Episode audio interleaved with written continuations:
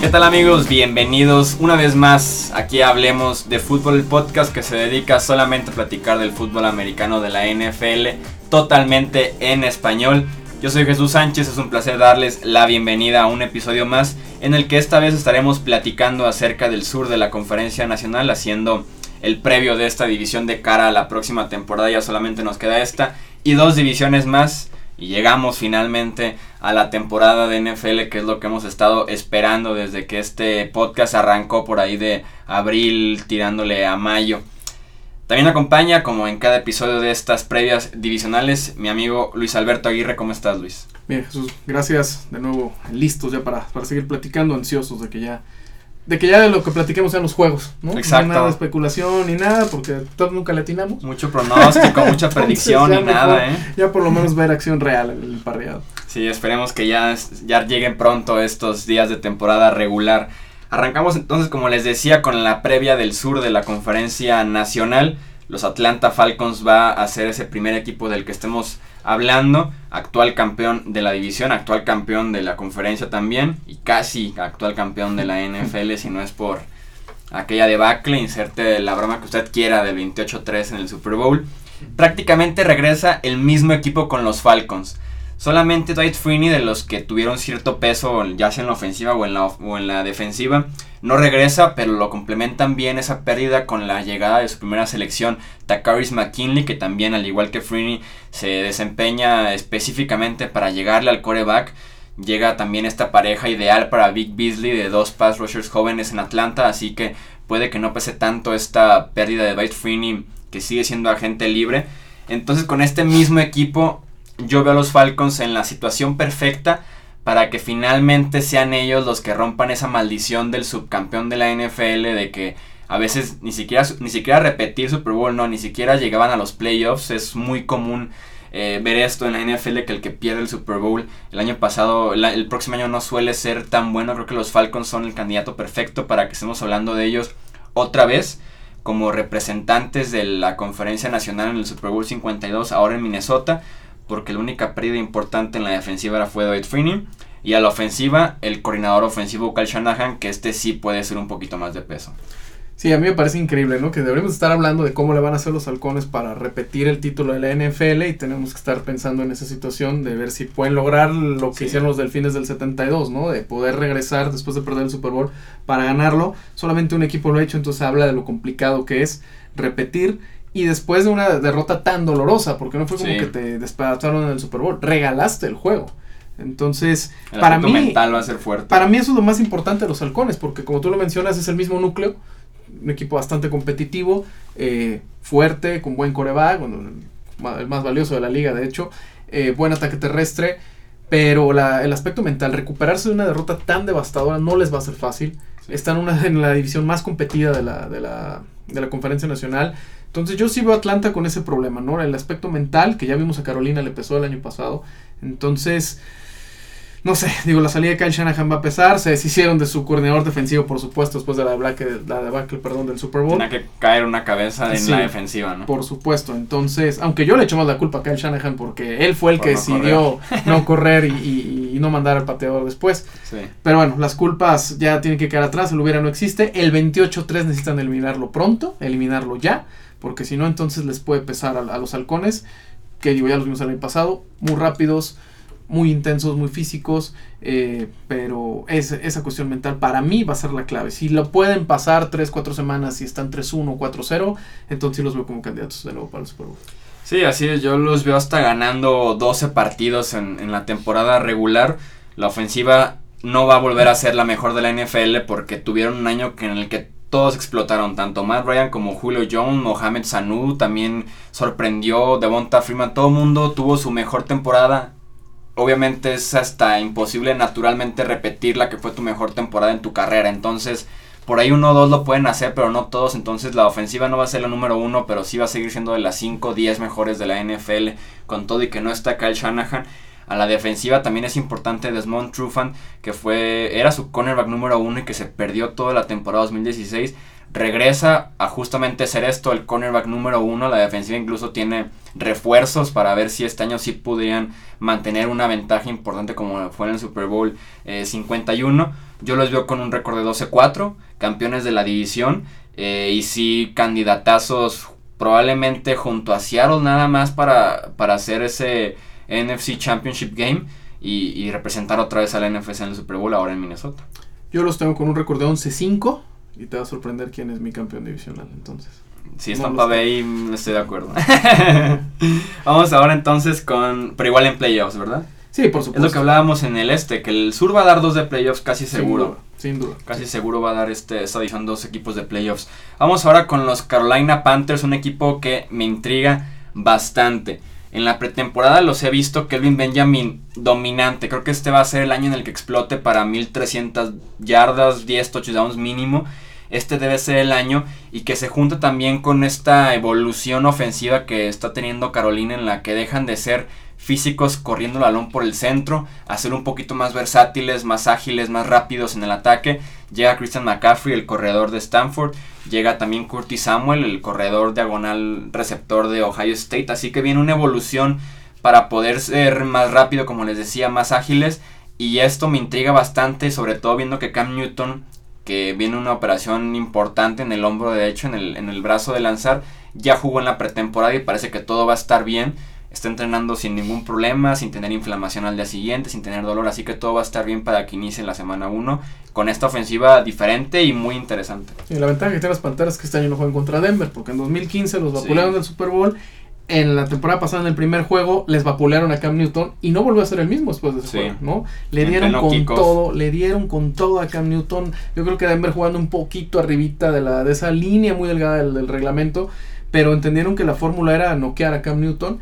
Yo creo que la clave va a ser que se proteja, ¿no? Que, que, que, deje ese estilo tan físico que tiene jugar porque su carrera se le puede acabar muy pronto y no van a llegar a algún lado sin, sin Cam Newton. Entonces yo creo que tiene que entender tiene el talento para ser un pocket passer, un jugador de, bolsillo de protección.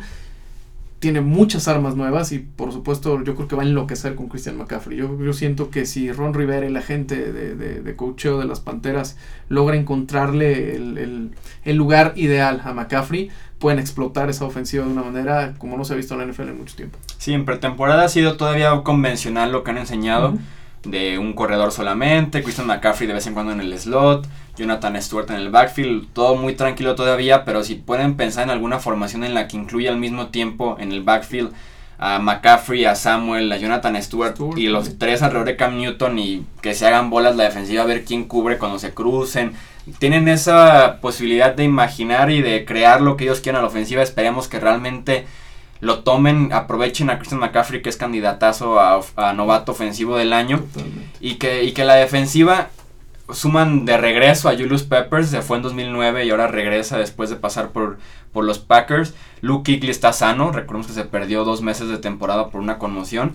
Y que también la secundaria tiene más experiencia, recordemos que se fue eh, Josh Norman de manera sorpresiva, los agarraron mal parados, pero que ahora la secundaria puede ser suficientemente buena para aguantar en, en esa división. Me intriga bastante, pero yo los veo como un equipo de 7-9, máximo 8-8 y que ya finalmente en 2018 ya puedan dar ese siguiente paso con una ofensiva más establecida después de un año de experiencia con este nuevo estilo de ofensiva.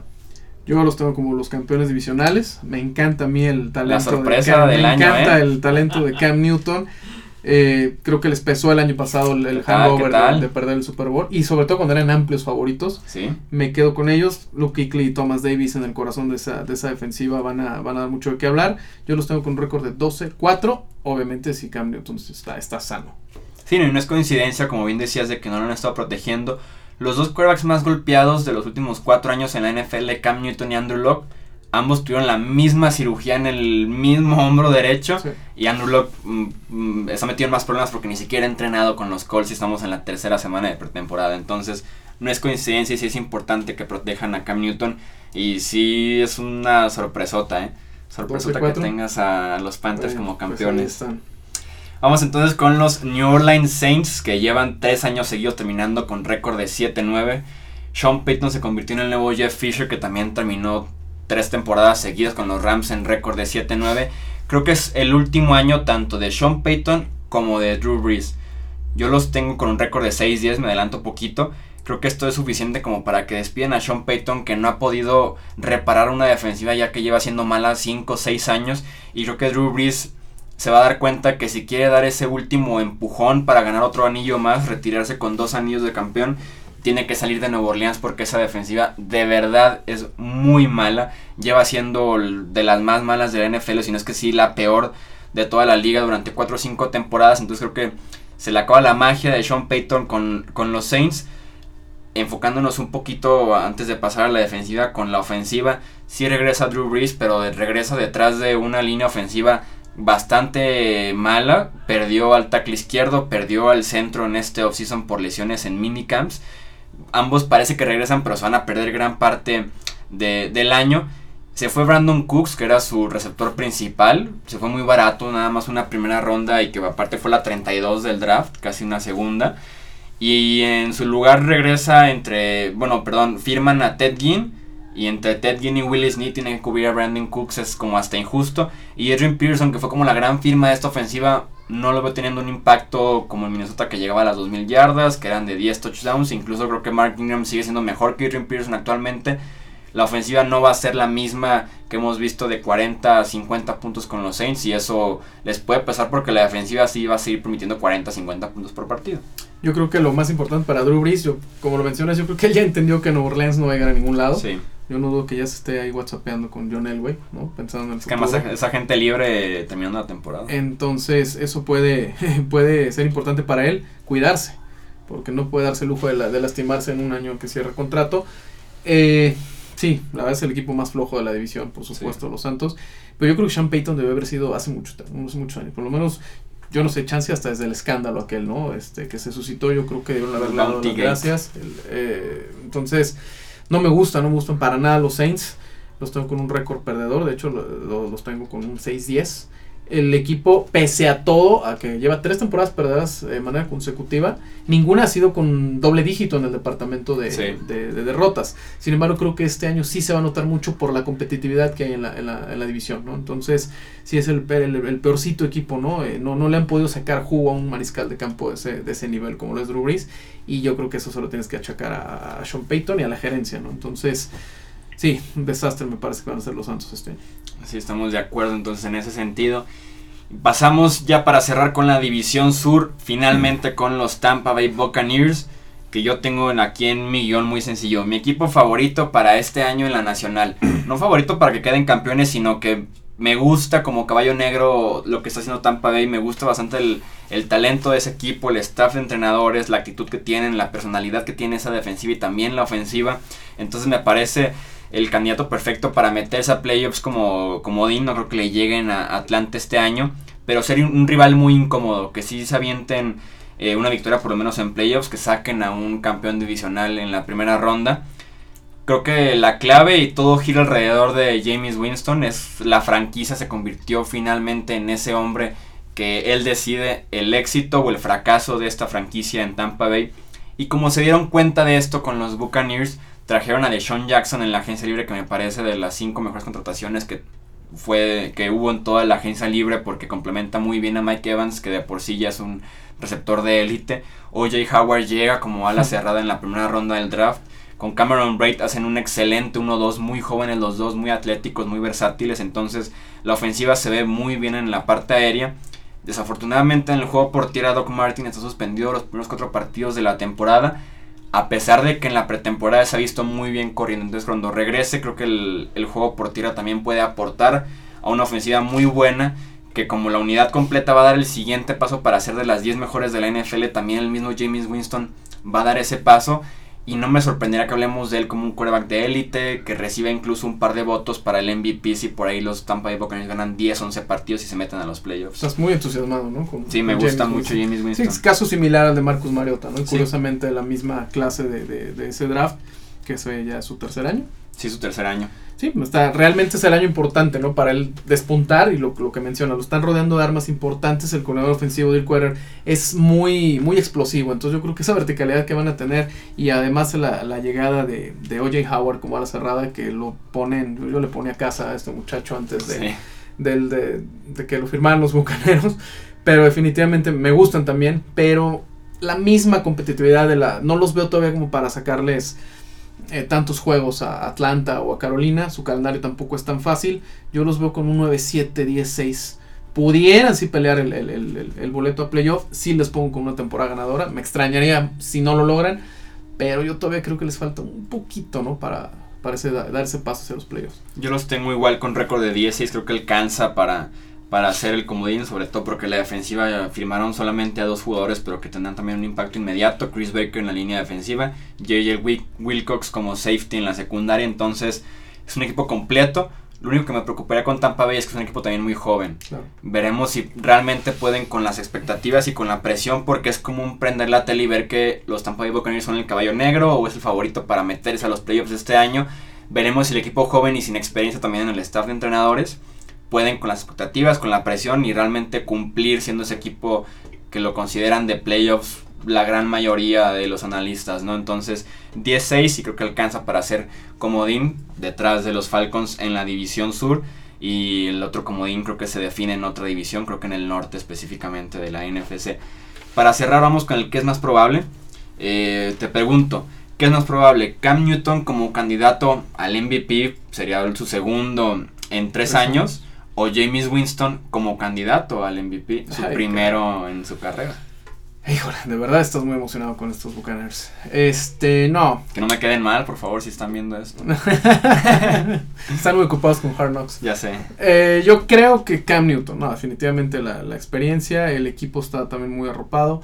Eh, ya sabe Cam Newton lo que se trata, porque a mí es lo que me preocupa de Winston, ¿no? que todavía está muy chavo y le están poniendo ya demasiada expectativa en él y a veces eso es contraproducente. Entonces vamos a ver cómo responde. Si responde bien, desde luego puede ser candidato, pero yo creo que Cam Newton está por encima.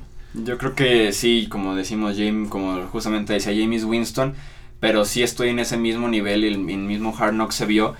Él mismo tiene la preocupación de voy a hacer demasiado. Hay tanta lo que esperan de él que creo que va a terminar haciendo demasiado y eso sabemos que siempre va a ser perjudicial a menos de que seas un Aaron Rodgers, un Tom Brady en el que hacer demasiado es bueno para tu equipo. Cuando eres joven los errores están ahí a la orden del día. Creo que le puede pesar esto a Jimmy Winston al final de la temporada. También te pregunto, ¿qué es más probable? Para el final de 2018, o sea, dos temporadas, Drew Brees está jugando con un uniforme de los Broncos o James Winston es uno de los cinco mejores corebacks de la liga. ¿Me estás preguntando qué quiero? ¿O qué es más No, pues sería fabuloso ver a Drew Brees cerrar su carrera con un anillo de Super Bowl vestido naranja, como hiciera Peyton Manning.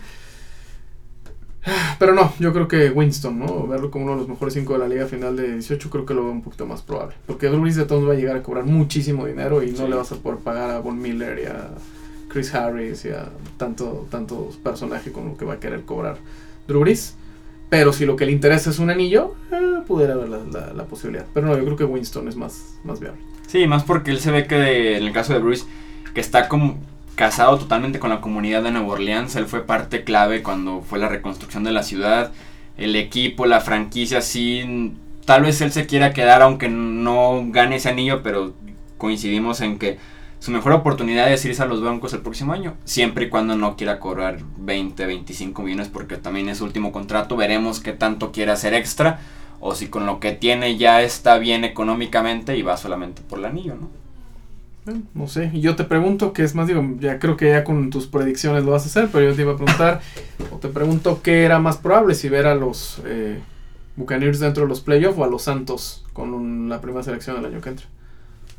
No, sí, creo que eh, tampoco son tan malos los Santos, porque recordemos que cualquiera que aspire a la primera selección tiene que ser más malo que, los, Jets, Que los Jets, entonces ahí está el pequeño detalle de las primeras selecciones del próximo año. Sí, no creo que los, a los Buccaneers en playoffs, creo que es casi un hecho, pero insisto, es mucha presión y mucha expectativa para un equipo joven y no siempre en NFL se traduce a realmente cumplir con esa expectativa el primer año. Muchas veces se espera mucho en 2015 y, realmente producen hasta 2016. Es muy común en lo individual y en los equipos. Entonces creo que podría ser este el caso de los Buccaneers que su año sea realmente la próxima temporada y no esta que está ya un par de semanas de iniciar.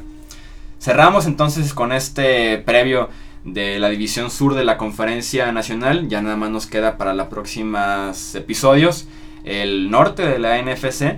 Y para cerrar el oeste de la conferencia nacional, dos divisiones muy interesantes, sin duda alguna, con dos candidatos muy serios al Super Bowl, como lo puede ser Green Bay en una y Seattle en la otra, ¿no? Entonces, con Ever Rayardo en los controles, una vez más en este podcast hablemos de fútbol. Nos despedimos y nos escuchamos en el próximo episodio. Hasta la próxima.